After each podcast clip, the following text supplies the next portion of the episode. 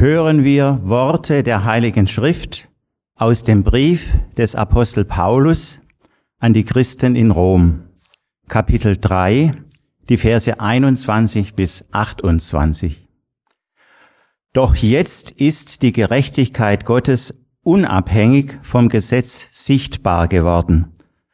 Und das wird vom Gesetz und den Worten der Propheten bestätigt. Es ist die Gerechtigkeit Gottes, die durch den Glauben an Jesus Christus geschenkt wird und allen zugute kommt, die glauben. Da gibt es keinen Unterschied, denn alle haben gesündigt und die Herrlichkeit Gottes verloren. Doch werden sie allein durch seine Gnade ohne eigene Leistung gerecht gesprochen und zwar aufgrund der Erlösung, die durch Jesus Christus geschehen ist. Ihn hat Gott als Sühnopfer öffentlich dargestellt. Durch sein vergossenes Blut ist die Sühne vollzogen worden und durch den Glauben kommt sie uns zugute. So hat Gott auch den Beweis erbracht, dass er gerecht gehandelt hatte obwohl er die bis dahin begangenen Sünden der Menschen ungestraft ließ. Und heute beweist er seine Gerechtigkeit dadurch, dass er den für gerecht erklärt, der aus dem Glauben an Jesus lebt. Kann man da noch selbst auf etwas stolz sein? Das ist ausgeschlossen. Durch was für ein Gesetz kommt das? Durch das Gesetz, das Werke fordert? Nein, es kommt durch das Gesetz, das auf den Glauben abzielt. Denn wir sind zum Schluss gekommen, dass ein Mensch durch Glauben für gerecht erklärt wird und nicht durch das Einhalten von Gesetzesvorschriften. Amen. In der Begrüßung haben wir es gehört, dass wir hinter uns eine Christuskonferenz haben. Einige Konferenztage, besonders der vergangene Samstag, stand unter dem Vorzeichen Leben aus dem Gebet und wir haben Vorträge gehört zu diesem Thema, wie Gebet Teil unseres Lebens wird. Und ich fand, dass der Referent Mike Schneider, Pastor Mike Schneider, sehr ungewöhnlich angefangen hat. Die, die dabei waren, haben mitbekommen, dass er, als er über das Gebet angefangen hat zu sprechen, erst einmal über die Realität der unsichtbaren Welt sprach. Wäre ich nie drauf gekommen, so anzufangen, wenn es ums Gebet geht, über die unsichtbare Welt zu reden. Und durch diesen Vortrag erneut habe ich wieder festgestellt, dass wer diese, und das hat Mike auch gesagt, wer diese Sphäre, die unsichtbare Welt außer Acht lässt, übergeht einen großen Teil der Wirklichkeit, in der wir stehen, in der wir leben, auch wenn wir sie nicht sehen. Und vor allem entgeht man auch einem großen Teil des biblischen Weltbildes, was Gott uns präsentiert in seinem Wort. Wenn ich sage, diesen Teil blende ich mal komplett aus. Denn tatsächlich ist es so, und das ist auch im Prinzip die Aussage unseres Textes, den wir jetzt seit einigen Wochen und noch viele weitere Wochen studieren werden, viele Anfechtungen, Versuchungen und Angriffe, die wir in unserem Glaubensleben erleben, die Schwierigkeiten, die uns begegnen, der Ursprung ist oft darauf zurückzuführen, dass Satan und sein Gefolge uns attackiert und uns angreifen möchte. Viele Schwierigkeiten, in denen wir stehen, sind darauf zurückzuführen. Und wenn wir uns die sogenannte Waffenrüstung Gottes anschauen, wo wir diesen Kampf führen mit dieser Waffenrüstung. Wenn wir uns diese Waffenrüstung detailliert anschauen, was wir tun, dann werden wir auch besser verstehen, was die Gedanken des Feindes sind, was die Pläne und Listen des Satans sind, auf welche Weise er uns zu Fall bringen möchte. Denn die Waffenrüstung gilt im Prinzip als Abwehrmechanismus für das, was auf uns kommt. Und wenn wir erkennen, welche Funktion diese Waffenrüstung hat, verstehen wir auch, welche Taktik dahinter steht, um uns zu treffen und uns zu schaden. Ich möchte mit euch Epheser 6, die Verse 10 bis 14 lesen. Schließlich werdet stark im Herrn und in der Macht seiner Stärke Zieht die ganze Waffenrüstung Gottes an, damit ihr gegen die Listen des Teufels bestehen könnt. Denn unser Kampf ist nicht gegen Fleisch und Blut, sondern gegen die Gewalten, gegen die Mächte, gegen die Weltbeherrscher dieser Finsternis, gegen die geistigen Mächte der Bosheit in der Himmelswelt. Deshalb ergreift die ganze Waffenrüstung Gottes, damit ihr an dem bösen Tag widerstehen und, wenn ihr alles ausgerichtet habt, stehen bleiben könnt. So steht nun eure Lenden umgürtet mit Wahrheit, bekleidet mit dem Brustpanzer der Gerechtigkeit. Bekleidet mit dem Brustpanzer der Gerechtigkeit. Und das ist unser Thema heute, der Brustpanzer der Gerechtigkeit. Und die Frage, die hier aufkommt, wenn man das liest, von welcher Art von Gerechtigkeit ist hier überhaupt die Rede? Welche Gerechtigkeit sollen wir anziehen, damit wir bestehen können? Beziehungsweise welche Gerechtigkeit ist in der Lage, Satan zum Schweigen zu bringen?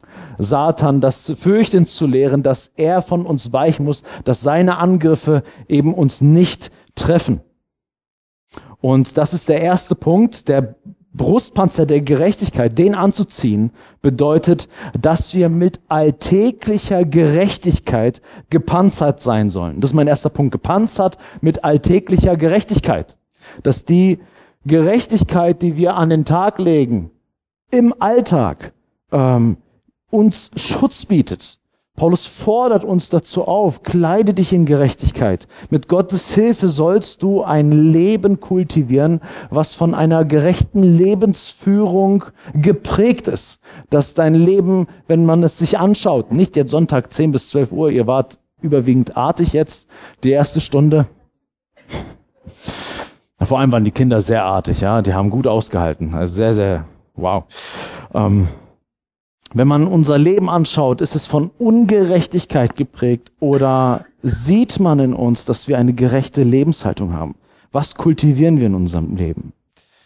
Und wenn wir uns im Alltag nicht mit einem gerechten Verhalten ausrüsten, sondern stattdessen uns entscheiden, mit der Sünde zu spielen und uns auf Sünde einzulassen, dürfen wir uns nicht wundern, dass wir uns, indem wir so handeln, uns auch angreifbar machen und verwundbar machen für das, was Satan in uns vollbringen möchte. Und zwar uns zu zerstören und uns zu beuteln, uns kaputt zu machen, uns ein schlechtes Gewissen einzureden und uns unsere Freude im Glauben auch zu rauben. Dass uns das so traktiert und fertig macht, dass wir zu keiner Ruhe kommen. Dass das, was Jesus gesagt hat, dass er unsere Ruhe ist, dass wir darin keine Ruhe mehr finden. Weil Satan ein Einfallstor gefunden hat durch eine ungerechte Lebensführung. Ich möchte mit euch einige Beispiele aus dem Neuen Testament anschauen, wo wir sehen, wo Menschen sich ähm, anstatt gerecht und heilig zu leben. Übrigens, gerecht bedeutet nicht in dem, in dem Text hier fair. Also keine faire Lebenshaltung. Ja, also wir sollen schon fair sein, aber Gerechtigkeit im Prinzip, ähm, wir werden das gleich noch sehen, dass ähm, Paulus damit zum Ausdruck bringen möchte. Wer gerecht lebt, lebt so wie Jesus Christus selbst.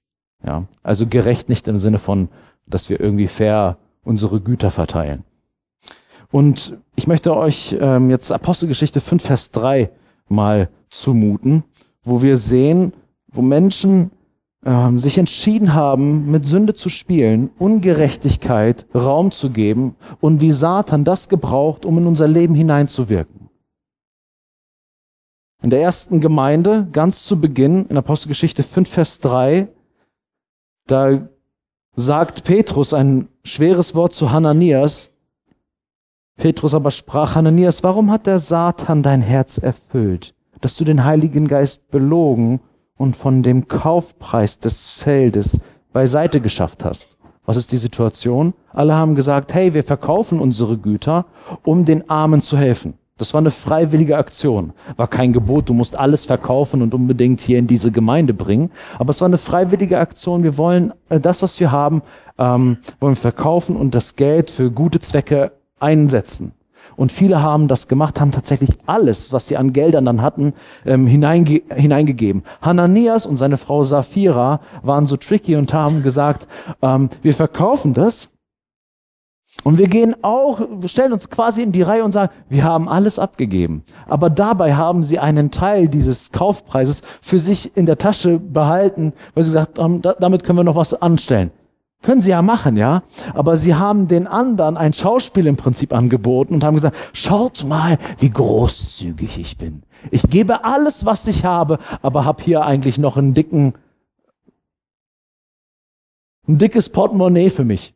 Und deswegen sagt äh, Petrus später, hättet ihr es einfach für euch behalten, Leute. Wäre kein Problem gewesen. Hättet ihr gesagt, nee, ist gerade nicht dran, dieser Acker, der gehört mir und den brauche ich auch. Okay. Wir haben keine Forderung, dass du, wenn du hierher kommst, dass du alles, dass du dich blank machen musst für eine gute Sache.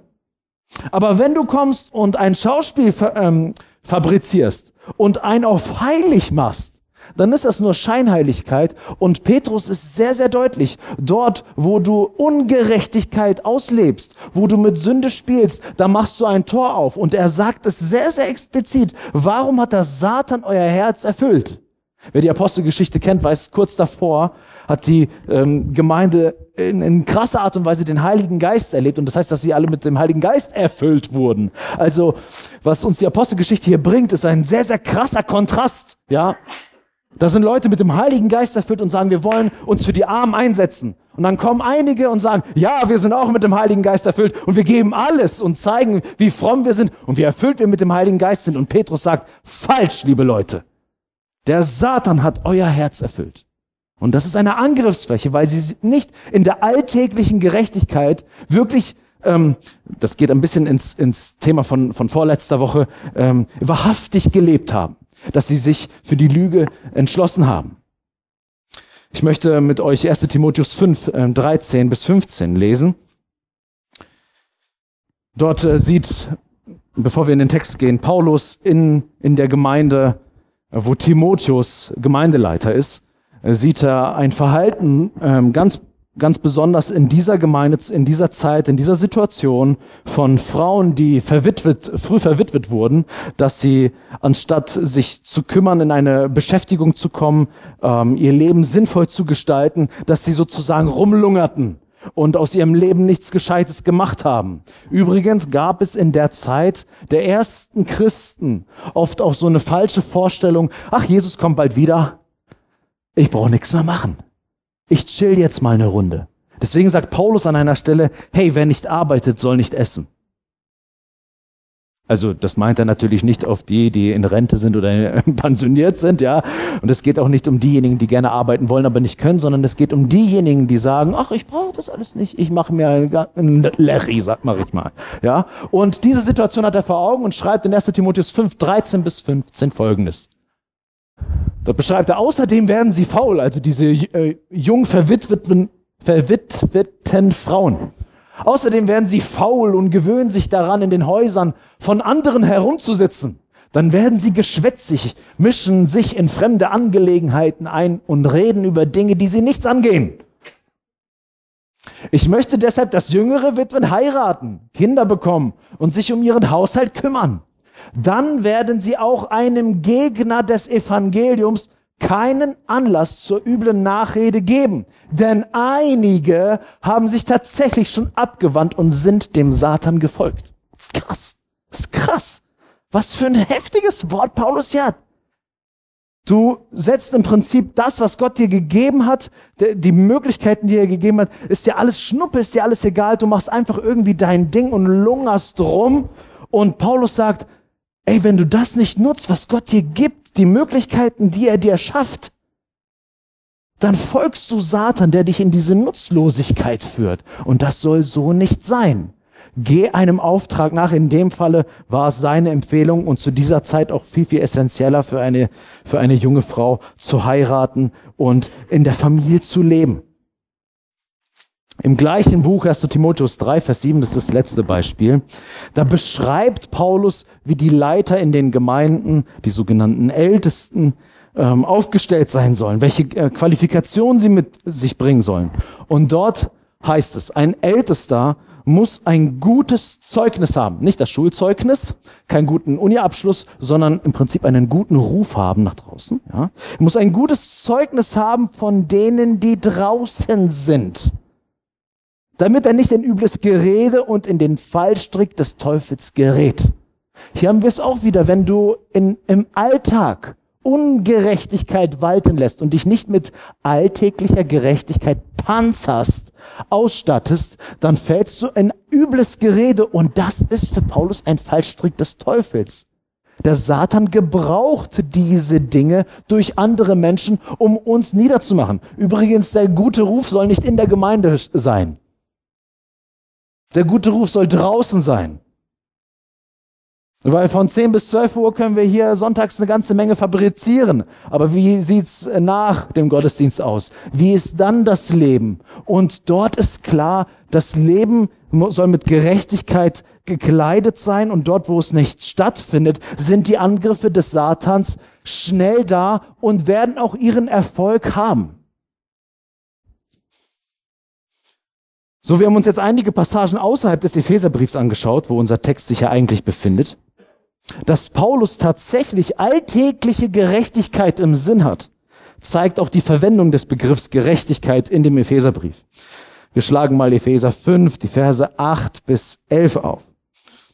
Und dort schreibt, äh, schaut mal, wie äh, Paulus den Ephesern vor unserem Bibeltext, vor unserem Predigtext, den Begriff der Gerechtigkeit, wie er ihn dort verwendet. Denn einst wart ihr Finsternis nicht ihr hattet paar Probleme, sondern ihr wart Finsternis. Jetzt aber seid ihr Licht im Herrn. Wandelt, also lebt als Kinder des Lichts, denn die Frucht, die Auswirkung des Lichts besteht in lauter Güte und Gerechtigkeit und Wahrheit, indem ihr prüft, was dem Herrn wohlgefällig ist und habt nichts gemein mit den unfruchtbaren Werken der Finsternis, sondern stellt sie vielmehr bloß. Also Christen sollen sich, sollen als Licht in der Dunkelheit hell scheinen. Diesen Gedanken kennen wir von Jesus. Aus dem, Johann, ähm, aus dem Matthäus-Evangelium, Kapitel 5, Vers 14 heißt es, ihr seid das Licht der Welt. Ihr seid das Licht der Welt.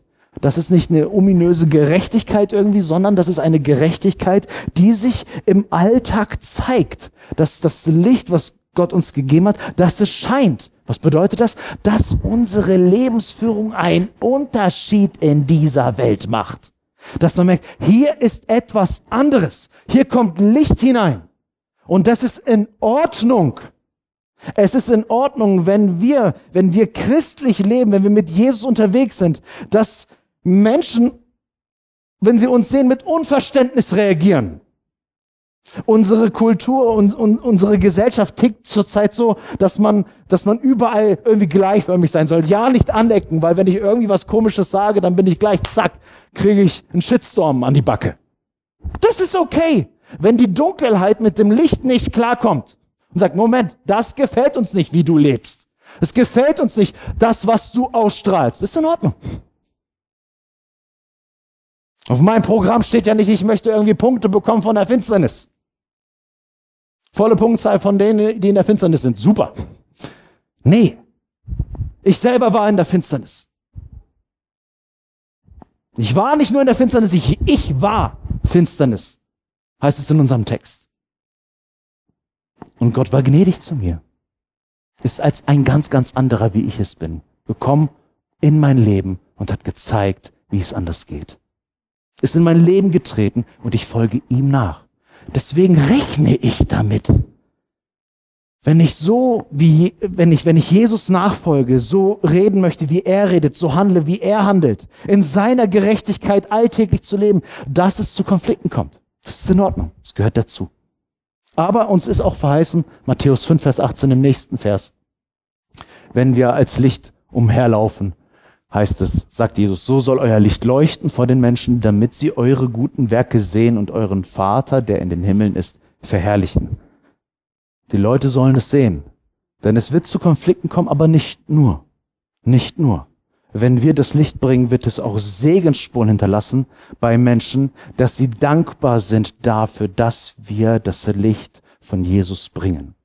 dass wir Licht ins Dunkle bringen. Dass wir ein Segen sind, dass wir dort lieben, wo andere nicht mehr lieben. Dass wir dort gnädig sind, wo Gesellschaft abstößt. Dass wir dort aufnehmen, wo alle sich abschotten. Dass wir ein weites Herz haben, dass wir für die, an, an den Nächsten zuallererst denken und nicht an uns.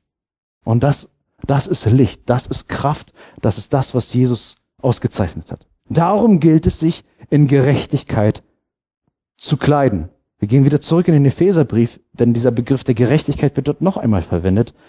Kapitel 4, Vers 24 heißt es, ihr habt den Menschen angezogen. Ihr habt den neuen Menschen angezogen, der nach Gott geschaffen ist, in wahrhaftiger Gerechtigkeit und Heiligkeit. Also das, was euch früher gekennzeichnet habt, Finsternis, das, was nicht Jesus entspricht, das habt ihr abgelegt wie alte Kleidung. Ihr habt neue Kleidung angezogen. Ihr habt den neuen Menschen angezogen, der nach Gott geschaffen ist in wahrhaftiger Gerechtigkeit und Heiligkeit. Das sieht man. Das zeigt sich in unseren Taten. Gerechtigkeit, Heiligkeit. Und wenn du in Kapitel 4 nach Vers 24 weiterlesen würdest, dann würdest du sehen, wie sich diese Gerechtigkeit auswirkt. Und dort heißt es an das haben wir jetzt nicht auf der Folie, das wären zu viele Verse, die wir uns anschauen müssten. Aber dass Paulus hier spricht dann von, von Wahrhaftigkeit, von Versöhnungsbereitschaft, von Armenfürsorge, von reiner Rede, dass du mit deiner Zunge rein sprichst, von Güte und Mitleid. Das ist Gerechtigkeit, alltägliche Gerechtigkeit. Und diese alltägliche Gerechtigkeit ist eine Waffe, meine Lieben, ist eine Waffe, die uns effektiv vor Manövern des Satans schützt. So wie ein Brustpanzer den Soldaten im Krieg beschützt. Denn wenn Gottes Geist in uns gehorsam wirkt, gerecht zu leben und uns in dieses Ebenbild von Jesus verwandelt, Stück für Stück, lässt das Feinde verstummen. Wenn wir Jesus nachfolgen, seinem Beispiel folgen, wird das unsere Feinde verstummen lassen. In Nehemiah 5, Vers 9 im Alten Testament heißt es, nicht gut ist die Sache, die ihr da tut. Solltet ihr nicht in der Furcht unseres Gottes leben, gottesfürchtig sein, um dem Hohn der Nationen unserer Feinde zu entgehen? 1. Petrus 2, Vers 12. heißt es, führt euren Wandel, eure Lebensführung, kann man auch sagen, unter den Nationen gut, damit sie, worin sie gegen euch als Übeltäter reden, aus den guten Werken, die sie anschauen, Gott verherrlichen am Tage der Heimsuchung. Lebt gut, lebt in dieser Gerechtigkeit, dass sie eure guten Werke sehen und eines Tages dafür Gott preisen werden. Ihre Kritik soll verstummen. In Kapitel 3, Vers 14 bis 16 schreibt Petrus weiter. Kapitel 3, Vers 14 bis 16. Aber wenn ihr auch leiden solltet um der Gerechtigkeit willen, glückselig seid ihr. Fürchtet aber nicht ihren Schrecken. Seid auch nicht bestürzt, sondern haltet den Herrn, den Christus in euren Herzen heilig. Seid aber jederzeit bereit zur Verantwortung jedem gegenüber, der Rechenschaft von euch über die Hoffnung in euch fordert, aber mit Sanftmut und Ehrerbietung. Und habt ein gutes Gewissen, damit die, welche euren guten Wandel, eure gute Lebensführung in Christus verleumden, darin zu Schanden werden, worin euch Übles nachgeredet wird. Also hier beschreibt Petrus, dass die Christen immer auch irgendwie Fremd, Fremdkörper sind in einer Gesellschaft, weil sie immer an, irgendwie auch anders sind, ein anderes Wert, Wertesystem haben, eine andere Richtlinie haben als, als, ich sag mal, der Autonormalverbraucher, der sagt, ich folge meinem Herzen. Ich folge das, was ich für richtig halte. Ein Christ sagt, ich möchte dem Herzen Gottes folgen und mein Herz verändern lassen von Gottes Herzen. Und Petrus weiß, ihr werdet angefeindet, um der Gerechtigkeit willen, so wie ihr lebt. Deswegen sollt ihr, wenn sie von euch Rechenschaft fordern, so wie ihr lebt, seid sanftmütig und Mit Ehrerbietung. Interessant. Der, der mir feindlich gesinnt ist, dem soll ich noch ehrerbietend antworten. Das ist nicht nur Nächstenliebe, meine Lieben, das ist Feindesliebe. Und habt ein gutes Gewissen damit, die, welche euren guten Wandel sehen, dass sie selber darin zu Schanden werden. Im Prinzip, dass die Feinde verstummen müssen, wenn sie euren guten Wandel sehen und ihr unangreifbar seid, unverwundbar seid, weil ihr euch mit alltäglicher Gerechtigkeit kleidet. Und so mancher hier in dem Raum steht in einem geistlichen Kampf. Ich würde sogar sagen, viele. Aber mancher Kampf wird in dem Augenblick überwunden, wenn du dich entscheidest, im Glauben und im Gebet Ungerechtigkeit auszuziehen und alltägliche Gerechtigkeit zu deiner Waffe zu machen. Einige unter uns haben Kompromisse gemacht mit Sünde, haben Kompromisse mit Ungerechtigkeit gemacht, lassen fünfe gerade sein und versuchen irgendwie stark durch ihr Glaubensleben zu kommen und verwundern sich darüber, warum die Angriffe so massiv sind und warum sie so schnell verwundet werden. Kein Wunder. Die Angriffe Satans sind heftig. Aber wer alltägliche Gerechtigkeit, wir haben jetzt einige Beispiele uns angeschaut haben, als Option hat, der darf sich nicht wundern.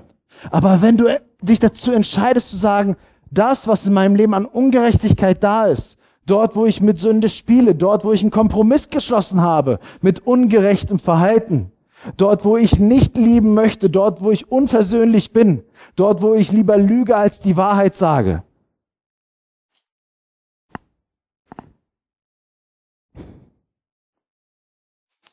Welches Ergebnis wollen wir da sehen? Aber wir haben Hoffnung. Wir haben Hoffnung durch Epheser 6, dass wir bestehen bleiben können und überwinden können. Wenn wir mit Gott uns diese Gerechtigkeit anziehen, den Brustpanzer der Gerechtigkeit anwenden und merken, mein Leben ist so durchflutet von Jesus Christus. Und ich handle in so vielen Dingen, so wie es ihm gefällt. Bin weichherzig, bin liebevoll, bin nicht arrogant, bin nicht selbstsüchtig. Dort, wo ich, wo ich in diesen Segensspuren laufe, merke ich, dass Angriffe mir, nicht, mir nichts anhaben können, weil ich auf, in den Spuren Jesu laufe. Lass uns das abschließen mit Römer 6, Vers 13 wo Paulus sagt, stellt auch nicht eure Glieder der Sünde zur Verfügung als Werkzeuge der Ungerechtigkeit oder du kannst auch übersetzen als Waffen der Ungerechtigkeit, sondern stellt euch selbst Gott zur Verfügung als Lebende aus den Toten und eure Glieder Gott zu Waffen oder Werkzeugen der Gerechtigkeit. Gott hat uns in die Lage dazu versetzt, dass wir das können. Die Frage ist, suchen wir Gott im Gebet und machen wir es klar? Beklagen wir unsere Ungerechtigkeit und sagen, damit soll Schluss sein. Ich entscheide mich für Gerechtigkeit im Alltag. Lass uns weitergehen. Und wir müssen weitergehen. Denn, um ehrlich zu sein, so wichtig praktizierte Gerechtigkeit im Alltag auch ist, das Kultivieren eines gerechten, einer gerechten Lebensführung bietet keinen vollumfänglichen und ausreichenden Schutz. Warum? Weil wir nicht immer, auch wenn wir uns bemühen, in diesen Spuren unterwegs sind. Weil jeder von uns auch Ungerechtigkeit in seinem Leben zulässt. Auch derjenige, der morgens aufsteht und ganz entschlossen ist. Da passiert es dennoch, dass wir Ungerechtigkeit in unserem Leben sehen, Sünde in unserem Leben sehen und dann angreifbar sind. Was schützt uns da? Das werden wir uns gleich ansehen. Müssen aber Folgendes beachten. Der Satan ist ja nicht doof. Selbst wenn er feststellt, da ist ein Christ, der ist sehr solide, der ist sehr klar unterwegs, da ist kein Rankommen, er fährt eine doppelte Strategie. Der Satan ist nicht nur auf der Suche nach Ungerechtigkeit, um dich runterzuziehen, sondern er macht etwas Perfides. Wenn er sieht, dass er dich nicht runterziehen kann in gewissen Situationen, weil du, weil du einen klaren Lauf hast, weil du klar stehst, dann wird er alles dafür tun, um dich nicht runterzuziehen, sondern dich zu erheben. Und dich in eine Selbstgerechtigkeit, äh, dich in Selbstgerechtigkeit baden zu lassen. Diese zwei Optionen gibt es. In der Mitte ist die, der Weg der Gerechtigkeit. Dem Satan ist es am Ende egal, ob es in die Ungerechtigkeit geht oder in die Selbstgerechtigkeit. Beides ist genauso schlimm und ähm, feindlich für die Gerechtigkeit oder schädlich für wahre Gerechtigkeit. Deswegen ist es kein Wunder, dass die Pharisäer, also die Theologen der Zeit Jesu, die sehr selbstgerecht waren, bekannt waren für Selbstgerechtigkeit, dass sie Kinder des Teufels genannt wurden. Die waren sehr, die hatten schon ihre Prinzipien und waren auch ganz gut da drin. Jesus sagt es auch an einer Stelle, ihre Gerechtigkeit ist makellos. Ihr solltet auch so leben wie die. Aber sie waren selbstgerecht. Und deswegen konnte Jesus so krass sagen, dass sie sogar Kinder des Teufels sind, weil sie in diesem, ähm, weil sie sich darin gefallen haben in ihrer Selbstgerechtigkeit.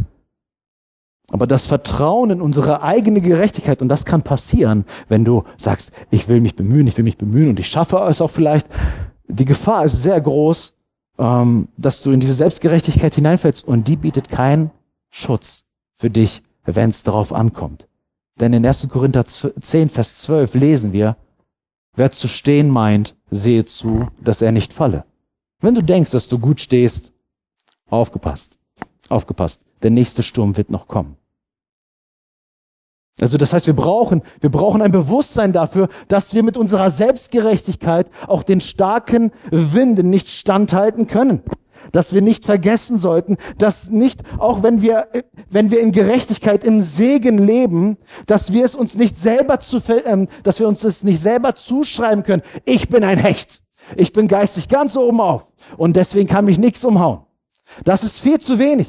Das ist viel zu wenig. Lass uns mal eine Passage aus dem fünften Buch Mose anschauen. Als das Volk in die Wüste gegangen ist, aus Ägypten heraus, Gott hat sie herausgeführt mit, mit Wundern, mit Pauken und Trompeten dann heißt es in 5. Mose 8 ab Vers 11 zum Volk, nimm dich in Acht, dass du den Herrn, deinen Gott, nicht vergisst, indem du seine Gebote und seine Rechtsbestimmungen und seine Ordnung, die ich dir heute gebe, nicht hältst. Dass nicht, wenn du isst und satt wirst und schöne Häuser baust und bewohnst und deine Rinder und deine Schafe sich vermehren und dein Silber und Gold sich mehren und alles, was du hast, sich mehrt, ihr habt keine Rinder, ihr habt keine Schafe, zumindest die wenigsten.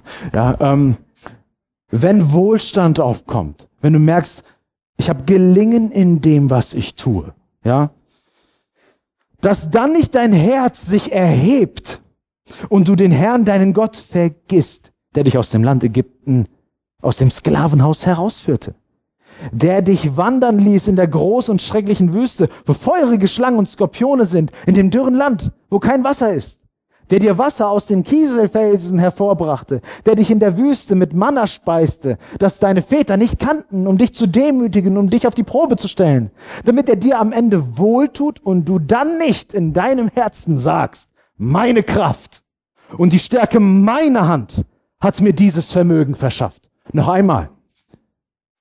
Und du dann nicht in deinem Herzen sagst, meine Kraft. Das Spannende ist, wenn du in deinem Herzen sagst, Sonntags wird dann doch so, ja, Gott ist gut und so weiter. Aber in meinem Herzen, in meinem Herzen, meine Kraft und die Stärke meiner Hand hat mir dieses Vermögen verschafft. Sondern du sollst an den Herrn, deinen Gott denken. Dass er es ist, der dir die Kraft gibt, Vermögen zu schaffen. Und das ist ja das Interessante, dass in unserem Text in Epheser 6 es ganz so beginnt. Werdet stark im Herrn und in der Macht seiner Stärke dass ihr nicht in eurem Herzen sprecht, auch im, in der alltäglichen Gerechtigkeit, wenn du dich damit panzerst, meine Kraft, meine Stärke, ich bin stark genug. Der Satan wird da nicht schlafen. Er wird sehen, ob du anfällig bist für Selbstgerechtigkeit und wird dich dann dorthin schubsen. In die eine Richtung oder in die andere. Und jeder von uns ist für das eine mehr anfällig oder für das andere mehr anfällig. Und deswegen müssen wir an dieser Stelle, wenn wir in der Gefahr stehen, in diese Selbstgerechtigkeit zu rutschen oder auch merken, Ungerechtigkeit schleicht sich ein in unserem Leben und der Feind schläft nicht, brauchen wir neben unserer alltäglichen Gerechtigkeit, brauchen wir noch eine andere Gerechtigkeit, die uns umkleidet und uns vollkommenen Schutz bieten kann. Was ist das? In Sacharja 3, heute ist ein bisschen Bibelstudium. Seid ihr noch da? Sacharja 3, 1 bis 5. Ich habe euch im Blick. Hier sieht, das Sacharja-Buch ist ein krasses Buch. Ich glaube, das meiste davon verstehe ich noch nicht. Aber hiervon verstehe ich ein bisschen was von diesem Text. In Kapitel 3, die Verse 1 bis 5, sieht Sacharja eine ganz ungewöhnliche Schau, eine Vision sieht er von, ähm, hat er von Gott geschenkt bekommen und er sieht den hohen Priester, der zur Zeit Priester, eingesetzter Priester war, Joshua. Und es heißt dort, Zachariah schreibt, und er ließ mich den hohen Priester Joshua sehen, der vor dem Engel des Herrn stand. Und der Satan stand zu seiner Rechten, um ihn anzuklagen. Das ist so der Hauptjob vom Satan. Neben uns zu stehen und uns anzuklagen. Und der Herr sprach zum Satan, der Herr wird, der Herr wird dich bedrohen, Satan. Ja, der Herr, der Jerusalem erwählt hat, bedroht dich. Ist dieser, Joshua, nicht ein Holzscheit, das aus dem Feuer herausgerissen ist? Also herausgerettet worden ist aus dem Feuer?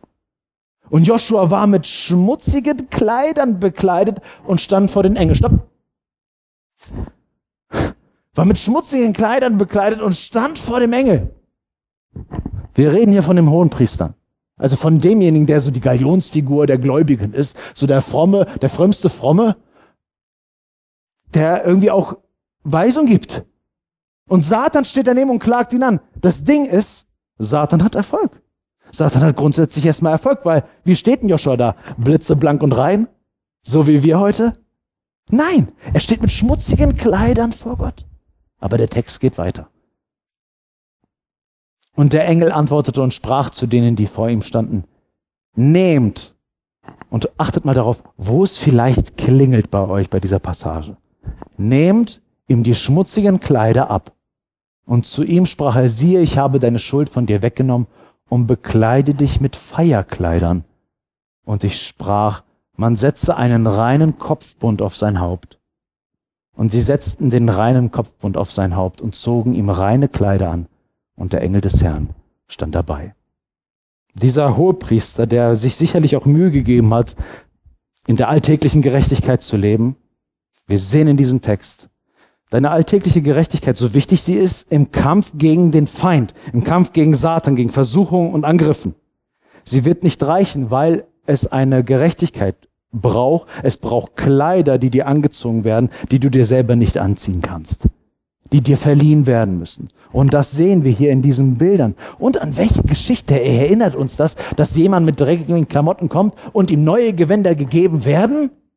Ja, ganz genau. Oh, eine bibelkundige Gemeinde. Der verlorene Sohn. Der verlorene Sohn war nicht nur eine neue Geschichte, die Jesus sich ausgedacht hat, sondern das war ein Bild, was er in diese Zeit hineingesprochen hat, was die Menschen durchaus kannten. Neue Kleider zu bekommen, eine neue Gerechtigkeit zu bekommen, sauber dazustehen, nicht weil man perfekt ist, nicht weil man selbstgerecht ist, sondern weil man sehr wohl weiß um die eigene Schwäche. Aber was machst du dann? Du brauchst dann eine Gerechtigkeit, die dir verliehen wird, die du dir nicht selber zuschreiben kannst, sondern die dir geschenkt werden muss. Und was sind das für neue Kleider? Was sind das für neue Kleider? Auch in diesem Gleichnis vom verlorenen Sohn, wo, wo er überschüttet wird mit einer neuen Stellung, dass er vor seinem Vater stehen darf. Was ist das, was wir uns anziehen? In Römer 13, Vers 14 lesen wir, dass Paulus nicht ohne Grund sagt, zieht den Herrn Jesus Christus an. Jesus Christus ist unser Kleid, was wir anziehen. Er ist der Bergungsort, wo wir stecken. Er ist unser Brustpanzer selbst, in dem wir uns bergen, weil wir wissen, so gerecht ich auch lebe. Und ich würde sagen, in meinem Leben, ich, ich bemühe mich sehr und das hat mir schon manche Siege verschafft. Aber ich bin nicht perfekt. Und da brauche ich einen Brustpanzer der Gerechtigkeit, der auch das der auch da standhalten kann. Nur was ist, soll das sein? Es kann nicht meine Gerechtigkeit sein. Es muss eine fremde Gerechtigkeit sein, die mir verliehen wird, die ich mir nicht erarbeiten kann, sondern die mir geschenkt wird aus Gnade. Wir haben viel in, in, der Lesung gehört aus Römer 3, dass durch Glauben wir gerecht gesprochen werden, durch den Glauben an Jesus Christus und wir damit Jesus Christus anziehen. Deswegen sagt Paulus auch in 1. Korinther 1, Vers 30 folgendes. Christus ist uns Gerechtigkeit und Heiligkeit und Erlösung geworden. Das bedeutet, wenn der Satan uns angreifen möchte, egal ob er Ungerechtigkeit in unserem Leben gefunden hat, selbst wenn er sie nicht gefunden hat, sondern sieht, dass wir zur Selbstgerechtigkeit neigen, bietet allein die Panzerung mit der vollkommenen Gerechtigkeit Christi den nötigen Schutz. Dass dort, wo er mich attackieren möchte und sogar noch Recht dabei hätte, ich sagen kann, und dennoch, und dennoch kann ich gerade stehen und dennoch muss ich mein Haupt nicht neigen, sondern ich habe einen klaren Blick auf meinem Herrn. Warum? Nicht aufgrund meiner Gerechtigkeit, sondern aufgrund der Gerechtigkeit, die mir angerechnet wird, weil Gott mich gerecht gesprochen hat, nicht weil ich gerecht vom Wesen bin, sondern weil ich gerecht gesprochen wurde. Ich wurde freigesprochen und kann stehen bleiben auch dort, wo der Satan vermeintlich recht hat. In 2. Korinther 5, Vers 21 ist es ganz, ganz deutlich nochmal von Paulus zum Ausdruck gebracht. Den, der Sünde nicht kannte, hat Gott für uns zur Sünde gemacht. Hier ist von Jesus Christus die, die Rede. Den, der Sünde nicht kannte, hat Gott zur Sünde gemacht, damit wir Gottes Gerechtigkeit wurden in ihm. Wir wurden zur Gerechtigkeit gemacht. Jesus hat das, was uns disqualifiziert, hat er auf sich genommen, auf sich gebürdet, der Einzige, der wirklich gerecht war, vollkommen durch und durch, und hat diese Schmach, diese schmutzigen Kleider auf sich genommen und hat die sauberen Kleider, seine perfekte Gerechtigkeit, die er gezeigt hat, als er hier unter uns gelebt hat. Diese perfekte Gerechtigkeit hat er als Tausch angeboten, glaubt an mich. Kommt zu mir, vertraut euch mir an, gebt mir diese alten Klamotten und ich gebe euch dafür neue Kleidung. Meine Gerechtigkeit verleihe ich euch. Und diese Gewissheit, auch wenn du in, in Turbulenzen kommst, diese Gewissheit, dass du in Christus vollkommene Gerechtigkeit hast, vollkommen gerechtfertigt wurdest, darf dir nicht genommen werden. Denn sie ist uns gesichert und versichert. So deutlich, dass Paulus in Römer 8, schaut euch das an. Dort heißt es, die Gott gerechtfertigt hat, die hat er auch verherrlicht. Damit gibt er den Ausblick auf die Zukunft, die uns mal ereilen wird. Die Herrlichkeit mit unserem Gott. Und für Gott ist das so eine beschlossene Sache, dass er sagt, dem, dem ich neue Kleider überwerfe, das ist so sicher, das ist so sicher für mich, dass er auch verherrlicht ist, dass ich ihn schon verherrlicht habe, obwohl es noch nicht geschehen ist. Aber, oh Glück und oh Zufall, Gott kann ja auch nach vorne schauen, ne, in die Zukunft. Und so sicher ist das für, auch wenn wir denken, Gott, bist du dir wirklich sicher, dass das wirklich Wahrheit ist? Ja, für ihn schon. Das, was er sagt, das tut er auch. Und weil unsere, unsere, unsere Gerechtsprechung vor Gott so ein für alle Mal deutlich ist, kann Paulus die Gläubigen im Epheserbrief auch immer wieder als Heilige bezeichnen. Ganz oft macht er das, dass er sie Heilige nennt wenn ich euch jetzt Heilige nennen würde, das ist leider aus der Mode gekommen irgendwie unter Christen.